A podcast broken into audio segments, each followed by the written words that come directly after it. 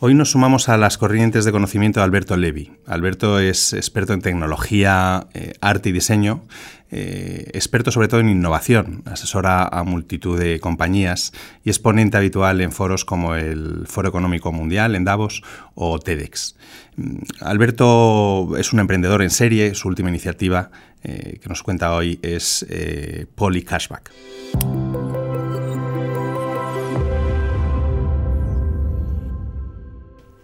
Hola Alberto, bienvenido a Knowledge Waves. hola y muchas gracias, la verdad, qué emoción cuando me llegó la invitación para, Al revés, estar aquí. Un placer y un privilegio poder contar contigo. Muchas gracias. Em, tú descubres tu pasión por la tecnología muy, muy pronto. Con, con 10 años eh, tienes un primer ordenador, empiezas a programar en, Pascal, empiezas a, a, trabajar, ¿no? a, dar servicios a, pequeños negocios y esa experiencia tan precoz vista con perspectiva, después de los años, ¿qué aprendizaje tienes? Mira, sí, es porque en el momento en que estamos es muy difícil de sacar grandes conclusiones, ¿no? Vas, vas viviendo y hay oportunidades. Y, viendo en retrospectiva, hay muchas cosas bonitas, ¿no? Una es aprender del poder del capital intelectual, ¿no? Que tenemos y a veces no damos el valor hablamos del dinero, hablamos, no, a ver, ¿qué podemos hacer con nuestra mente o nuestra inquietud? Porque suena de que yo ya sabía programar y no, fue de, tener una idea y autodidacta aprender un lenguaje de programación y transformar valor, ¿no? Era una empresa que se transformó de, desarrollo de software a, muy poca edad y enseñó eso, ¿no? De, que podemos transformar y sueña, y suena piegas, ¿no? Suena, eh, eh, de transformar los sueños en realidad. Pero la verdad es que tenemos este poder, entonces de soñar de una posibilidad, aprender una herramienta, ¿no? ¿por qué no decir que una lenguaje de programación es una herramienta? Y lograr hacer algo que tenga valor, wow, ¿no? Fue muy bonito. Entonces, en la época no se llamaba emprendedor, ¿no? Que suena, suena más bonito hoy todavía. Eran yo y mi hermano, con un año más que yo, eh, aprendiendo de este mundo y creando cosas de, de la nada, ¿no? Claro, pero con 10 años. Es que, eh, que, con el tiempo, o sea, entiendo que, te ayudaría, te marcaría mucho, ¿no? Te marcaría mucho para luego tus experiencias posteriores. Sí, sí, sí, marco, marco, porque yo vengo de una familia de emprendedores, además de ser profesores. Eh, con cuatro hijos, solo ser profesor ya no, no era suficiente en Brasil en la época, no es suficiente para muchas para muchos otros países y culturas y situaciones. Entonces ya teníamos esta cuestión del emprendimiento en la sangre. Y ahí descubrí también mi pasión por la tecnología, por la programación en, general, y que me llevó a hacer ingeniería en computación. Luego estudiaste en NYU, estudiaste también arte y diseño, ¿verdad? Sí, y esa es una buena transición porque yo era un geek, no tenía mi propio lenguaje de programación. Hasta que un día vi una de mis creaciones y lo vi y dije, wow, qué bueno funciona. Pero lo volví a ver y dije, wow, qué feo se ve. Entonces me, sentí desequilibrado. Me sentí de que tengo un lado, no tengo el otro. Y descubrí que había una, un, un curso que mezclaba arte y tecnología, era una maestría la Universidad de Nueva York y mira, yo voy a descubrirme en el arte, porque el arte, y sigo descubriendo y explorando, e, es más que la estética, ¿no? es, es, una forma de ver la vida, es, es aquí caminando en Madrid parar y, y ver el cielo y descubrir las cosas. El arte es el otro lado que yo estaba buscando. Por supuesto que sigo sintiéndome desequilibrado muchas veces, porque después de esto, wow, funciona bien, wow, se ve muy chulo, y, pero no tiene ningún sentido, ¿no? Entonces fue estudiar eh, eh, comunicación, un poco de sociología, antropología, psicología, para encontrar la razón de las cosas. Sí. Oh, y, me llamaron recientemente de, un promiscuo intelectual. Sí. Que, que, lo, que, lo, tomo muy bien, lo tomo muy bien. Bueno, no está mal, no está mal llevarlo a esos niveles también. Eh, en, esa época realmente empiezas a emprender, ¿no? Porque eh, con ese aprendizaje eh, empiezas a, hacer 9.000 activaciones de marca al año, si no estoy equivocado. Sí, sí, sí, sí. Terminando mi, mi ciclo en Nueva York, fue un ciclo que empecé en México, fue la creación de una empresa que fue comprada el tercer mes por un grupo muy grande y que nos dio el respaldo que necesitamos para, para crear. Y, y, era, y era como... Era como un gran playground para mí de crear cosas. Y como yo tenía estos estas herramientas, esta forma de ver la vida que sigo teniendo, pero la quería aplicar comercialmente con los clientes, era, yo vendía, 95% de las cosas que vendía yo no sabía hacer, pero sabía que era posible. Entonces yo estaba siempre rompiendo y generando algo nuevo, ¿no? Y haciendo las preguntas incómodas para generar algo nuevo. Y llegué a hacer exactamente en un año 9.000 activaciones de marca, además de hacer la fiesta de independencia eh, de México, ayudar a, diseñar, construir, vender, operar y, y entre otras cosas. Eh, eventos de música, eh, digital signage, una serie de cosas que aplicaba este conocimiento, el arte, tecnología, la forma de ver la vida, herramientas para permitir que estos sueños y estas ideas se realizasen y después un músculo para operar ya en gran escala. Claro. Bueno, es que solo divides entre días al año, activas, activabas entre 20 y 30 marcas diarias. Sí, sí, sí, porque estamos a nivel nacional en México y eran, eran 600 personas ya en nuestra empresita fijos, más lo que contratábamos localmente, dependiendo de lo que era. Entonces, era, eran muchas activaciones en muchas ciudades al mismo tiempo. Tú sostienes que a la hora de innovar es más importante eh, pensar que saber y luego siempre apuestas por arriesgar, ¿verdad? Muy bien dicho, exactamente, porque si nos basamos en solo lo que sabemos, y eso es la verdad absoluta, estamos perdiendo la oportunidad de, repensarnos, ¿no? de, retar lo que sabemos. Por eso, que tener, eh, eh, y cuando digo pensar, es mucho también del sentido crítico, ¿no?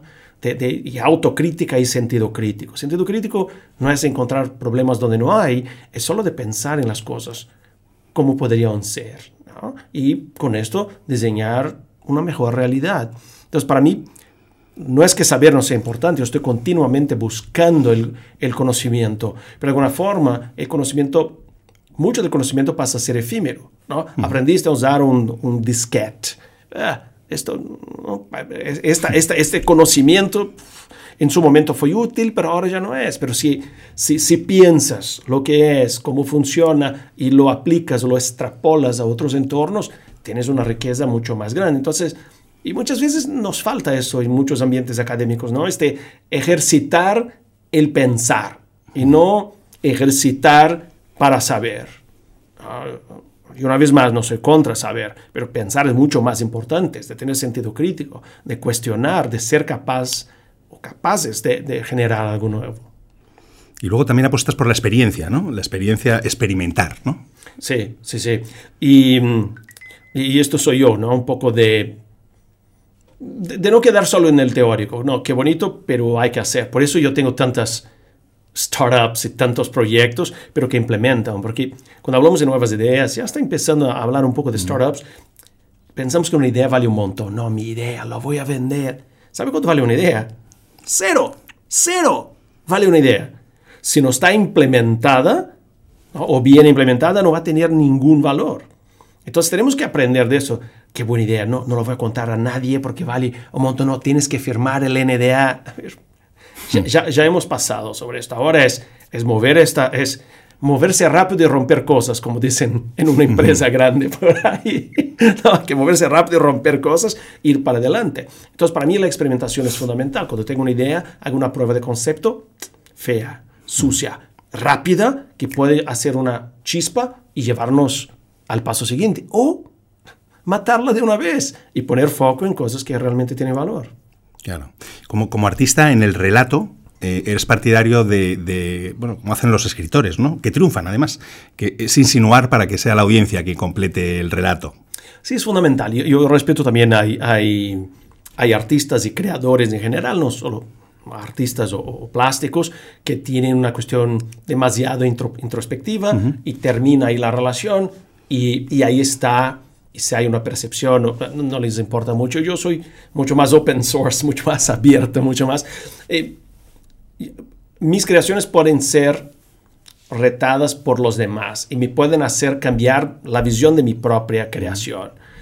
Cuando, cuando se adueñan de la obra, para mí es fantástico, porque eh, yo, yo diseño mucho sí, responde también mis necesidades, pero yo diseño siempre, busco una audiencia. ¿Cuál es la audiencia? A veces me equivoco de audiencia o me equivoco del diseño por la audiencia que quería llegar, pero solo esta equivocación y enseñar y aprender ya es un diálogo que siempre estoy buscando, ¿no? Cómo tener esta humildad para entender lo que está pasando con la obra, cómo es la percepción.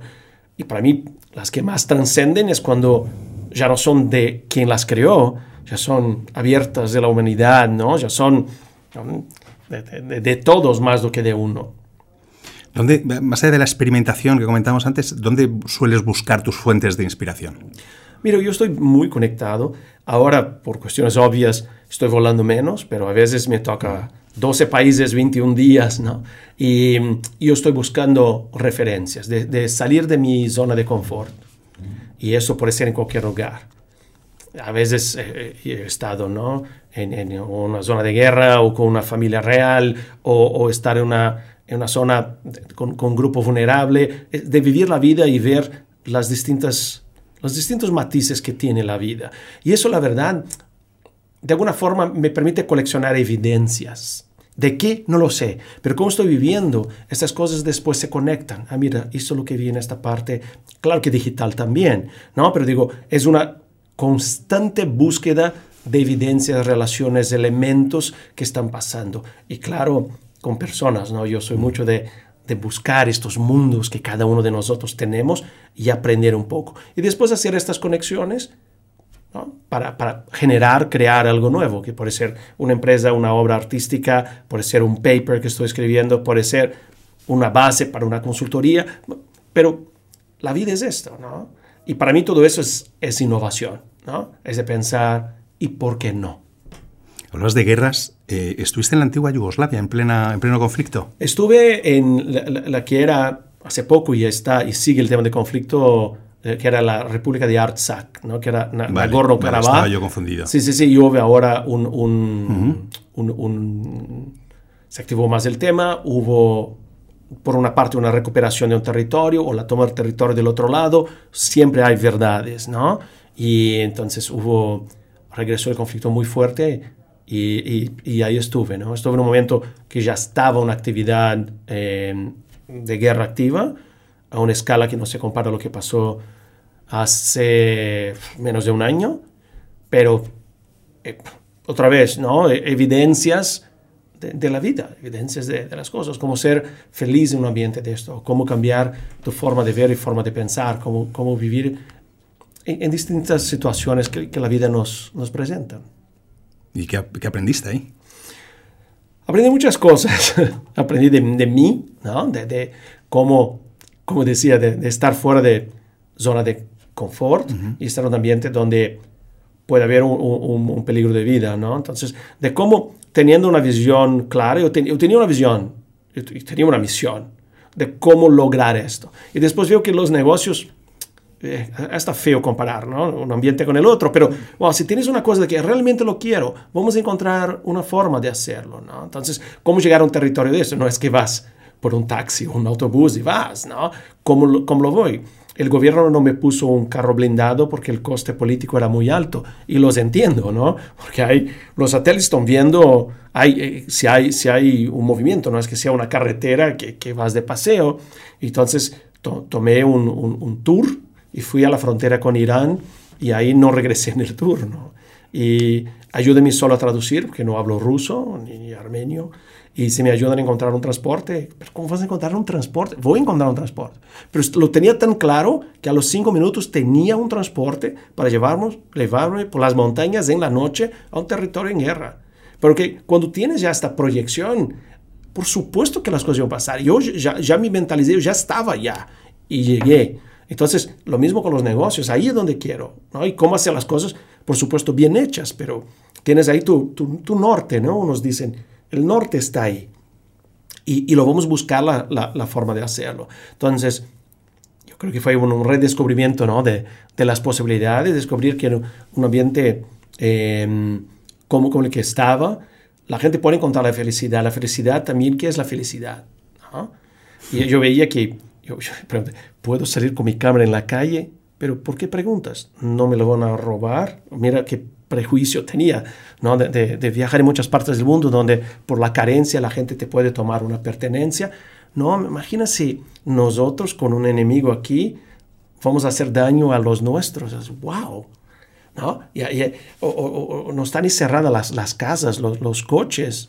¿no? Es, es un ambiente distinto pero puede ser feliz, ¿no? La sonrisa de los niños, ¿no? Una alegría que, que va saliendo de, de, conocer una persona nueva. Entonces, no hay verdades absolutas. No es que si yo vivo en Silicon Valley, esto sí es, ¿no? Ser un ganador. O si vivo... No, ¿qué es? ¿Qué es, qué es la, la, felicidad? ¿Qué es la armonía? ¿Qué es vivir bien? Entonces, lo puedes hacer en muchas partes. Y, no, fueron, fueron, fueron experiencias como en otras partes también, que, que te pone, te autocuestionas, ¿no? Y, voy a ahorrar para comprar esto cuando no es por comprar, ¿no? ¿Qué, qué estás buscando? ¿Qué te falta? Ah, en situaciones críticas como la que viven las empresas hoy en día, ¿no? que es una transformación que va evidentemente mucho más allá de la digitalización, es una transformación cultural ¿no? en la que yo creo, da la sensación de que están cambiando también los valores de, los, de la sociedad. ¿no? Eh, ¿Cuáles son para ti, desde el punto de vista de, como experto en innovación, cuáles son las claves del cambio? cuál, es el, ¿Cuál sería la hoja de ruta que deberían seguir las grandes empresas para adaptarse al nuevo entorno? Mira, y por más que ya se ha escuchado que cada caso es un caso, hay algunos elementos que son en común, ¿no? Yo creo que el primero es, es la humildad. ¿Y por qué digo la humildad? Muchas veces tenemos una empresa líder o no, creemos que sabemos la fórmula, que estamos operando y lo estamos operando. Y nos tenemos la humildad de ver de que quizás existen otras formas. Yo me acuerdo, febrero de 2020, estando en una empresa en Suiza, muchos mil millones, ahí con una consultoría con ellos, pero, pero a ver, hay unos que, que viven en, en, Francia y hay, un, y hay que, que, venir aquí todos los días porque no trabajan desde casa, es administrativo. No, no, no, no, no. No, no, no, no se puede, ¿no? Ah, ¿por qué no hacen eso? No, no, no, no se puede.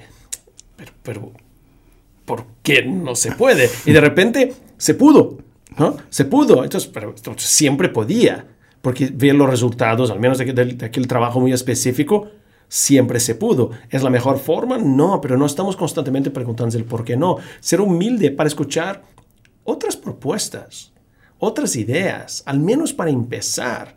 Hoy se empieza a hablar de, liderazgo flexible, ¿no? de que somos capaces de, escuchar y empatizar. ¿Por qué no? ¿Y por qué no? Y no estamos preguntando por qué no. Entonces, el primero es la humildad de saber que puede haber otras verdades. Segundo, es la capacidad de preguntar los por qué no. Y no están peleados con los objetivos de negocio. De que alguien puede trabajar desde Bali, o que pueda traer su perro, o que pueda definir que quiere seis meses de vacaciones, pongamos las reglas. Entonces, hay que tener norte, hay que tener objetivo y hay que entender que las piezas ahora son mucho más móviles, ¿no? Y que podemos tener una buena orquestación de estas, de estas piezas para llevar los objetivos que tenemos planteados. Y otro elemento es, es de no tener la verticalidad, ¿no? Esta cuestión de trabajo para o trabajo con es muy diferente, ¿no? Trabajo para. Entonces no hay una cuestión de, pertenencia porque trabajamos para, pero ¿qué tal si trabajamos con? ¿no? Y hemos visto que en, organizaciones mucho más horizontales hubo un pacto para salir, ¿no? y, muchos están por salir y muchos, ¿no? Eh, es que estamos todos, es que vemos de un lado, las, y yo voy a explicar mejor esto, que, que unas más, unas organizaciones mucho más tradicionales que en medio de la pandemia y, sacando gente de la empresa están distribuyendo dividendos. ¿De qué estamos hablando? Por favor, es un problema para unos y no es para otros. Aquí te voy a garantizar y para aquí no te voy a garantizar. Hay, realmente no es un son propuestas que no se ven muy sostenibles, ¿no? Que se dice en inglés el people profit eh, eh, planet, ¿no? Tenemos que pensar de esta forma armónica. Y otras que son mucho más horizontales es, mira, esta es la situación. ¿Cuál es la parte que cada uno puede hacer para que pasemos por estos malos momentos? Porque queremos estar juntos. Esta es la idea. Vamos a hacer un plan en conjunto. pero pocas organizaciones tuvieron esto. Es a, puertas cerradas, tres, cuatro, decidiendo y, y, esto se permea a la organización. Entonces, ¿qué tipo de liderazgo queremos? ¿Un participativo? Entiendan, empaticen también conmigo. Es una situación complicada, como empatizo con ustedes, pero vamos a llegar a una solución en conjunto. ¿Qué podemos hacer entre todos para que este proyecto, empresa, pueda sobrevivir por estos momentos? Que momentos que no veíamos la luz al fin del túnel. Momentos que, que, no sabemos cuándo. Tenemos siempre la esperanza de que las cosas van a pasar. Sabemos que van a pasar, pero muchas reglas ya cambiaron y no hay vuelta atrás.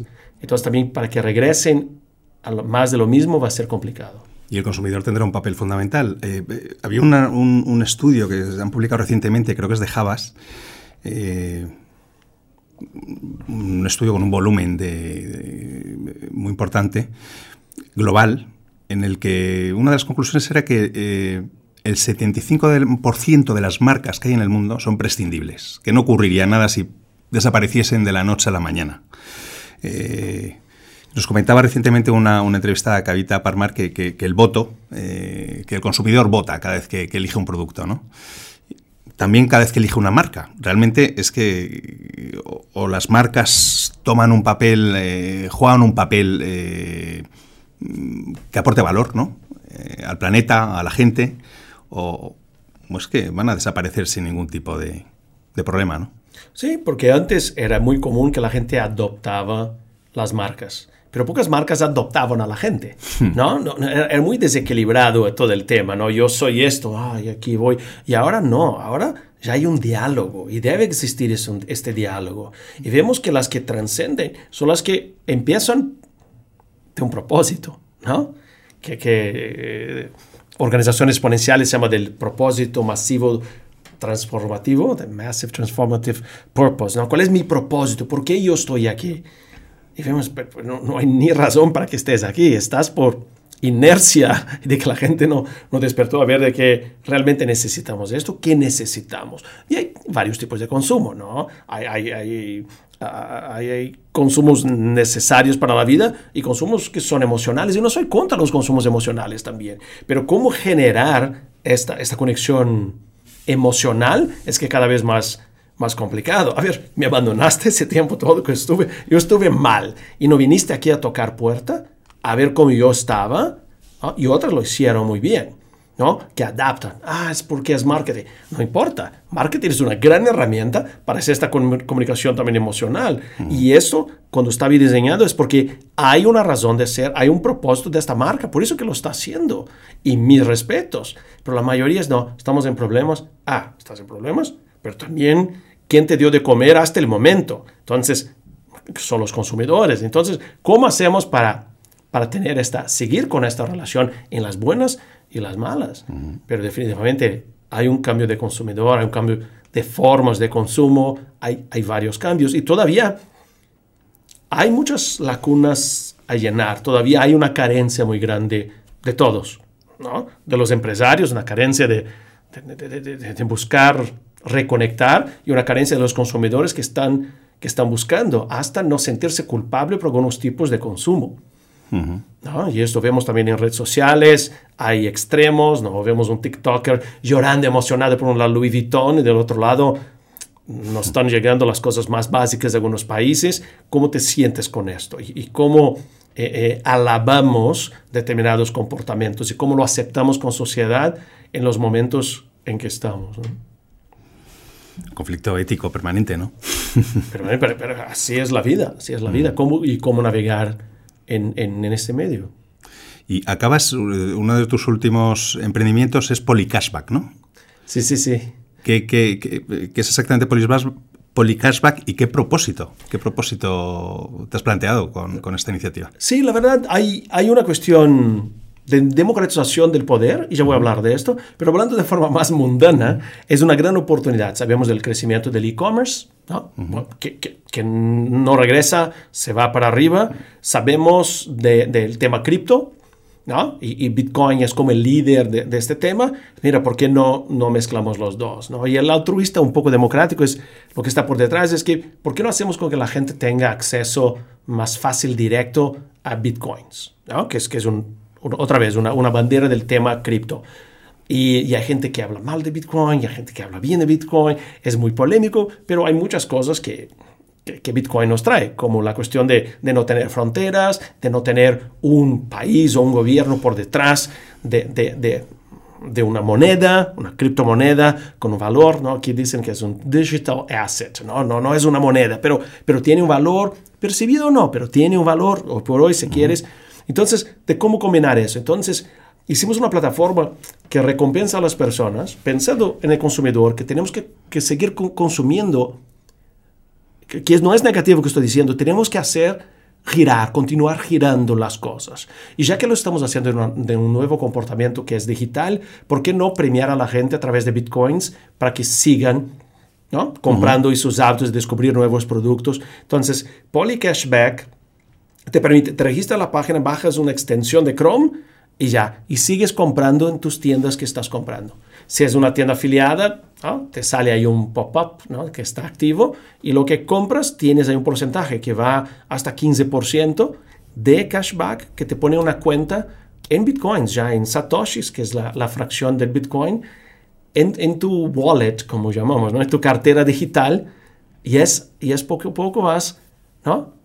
También decimos que es un poco una minería de esto, ¿no? A través de tus compras vas, vas minando, como dicen en, en el jargón de, de, las cripto, vas teniendo esta acumulación de, de, fracciones del Bitcoin. Y ahí ya tenemos acceso, me acuerdo, ¿no? mi papá, wow, ya tengo finalmente, no, es porque, uff, ¿cómo hago para comprar? Y entonces mi banco, no, no, no, olvida esto. Hay otras formas de tener acceso a Bitcoin y nosotros estamos trayendo otra que es esto, por tus compras online, tienes parte de lo que gastaste de regreso en cripto. Y después lo puedes bajar a Fiat, ¿no? Fiat es tu tu moneda local a través de un IBAN o puedes enviar a una, a una cartera externa o hacer una donación a donde quieras, pero estamos sacando nuevo valor ¿no? y democratizando este poder del consumidor. Y, y este, este mismo Bitcoin, donde lo quieras gastar, es una moneda sin fronteras. Muy interesante. ¿Y dónde has vivido toda la etapa del confinamiento y de la pandemia? ¿Has estado aquí en, en, España? He estado en, en, España, en, Madrid, ¿no? Fueron momentos eh, muy duros el, confinamiento dentro de casa, como nos ha pasado a todos, ¿no? Y al mismo tiempo muy privilegiados. En familia, ¿no? Pero momentos que, que te hace pensar, pensar en, en, el finito, en el infinito, en detener... No, eh, eh, mucho de horizontes, es que ahora no vivo en playa, pero yo tenía la cuestión del horizonte como algo infinito y ahora los horizontes son un poco más cortos por, por las grandes ciudades, pero también los, los horizontes de, la vida, ¿no? Que son los hitos que vamos, que vamos estableciendo, ¿no? poner el horizonte de las vacaciones, poner horizontes de, algo. Y fueron momentos de que muchos de los horizontes como... Desaparecieron. Desaparecieron, pero es que no logro ver. Entonces, ¿cuál es mi próximo paso? ¿Hasta dónde? ¿Qué tan lejos lo doy? ¿A dónde doy? ¿A dónde voy a llegar con este paso? ¿No? Entonces, fueron momentos de cómo seguir creando, con las cancelaciones. No, tengo todavía boletos para Finlandia, tengo boletos para Rusia, tengo boletos porque se cancelaron los eventos. Pero a ver, costumbro decir que siempre hay una razón para las cosas, aunque en el momento no las vemos. Todavía no encontré la razón, pero no podemos parar, no podemos parar. Parar y, estirar la mano y a ver que alguien... No, ¿qué podemos hacer nosotros para seguir la, la, producción y, y seguir adelante entre todos? Fenomenal, Alberto. Oye, ha sido un placer charlar contigo. Muchísimas gracias por acompañarnos. No, yo, yo, yo que agradezco. Qué, qué gusto estar aquí. Y, ya soy fan, ya estoy viendo todos los videos y los que, los que vienen. Pero enhorabuena, qué gran proyecto y, qué gusto tener la, la, oportunidad de hablar de temas contemporáneos, interesantes, inquietantes algunas veces. Pero muchas gracias. Pues a ver si repetimos pronto. Gracias, Ojalá. Alberto. Gracias. Hasta pronto.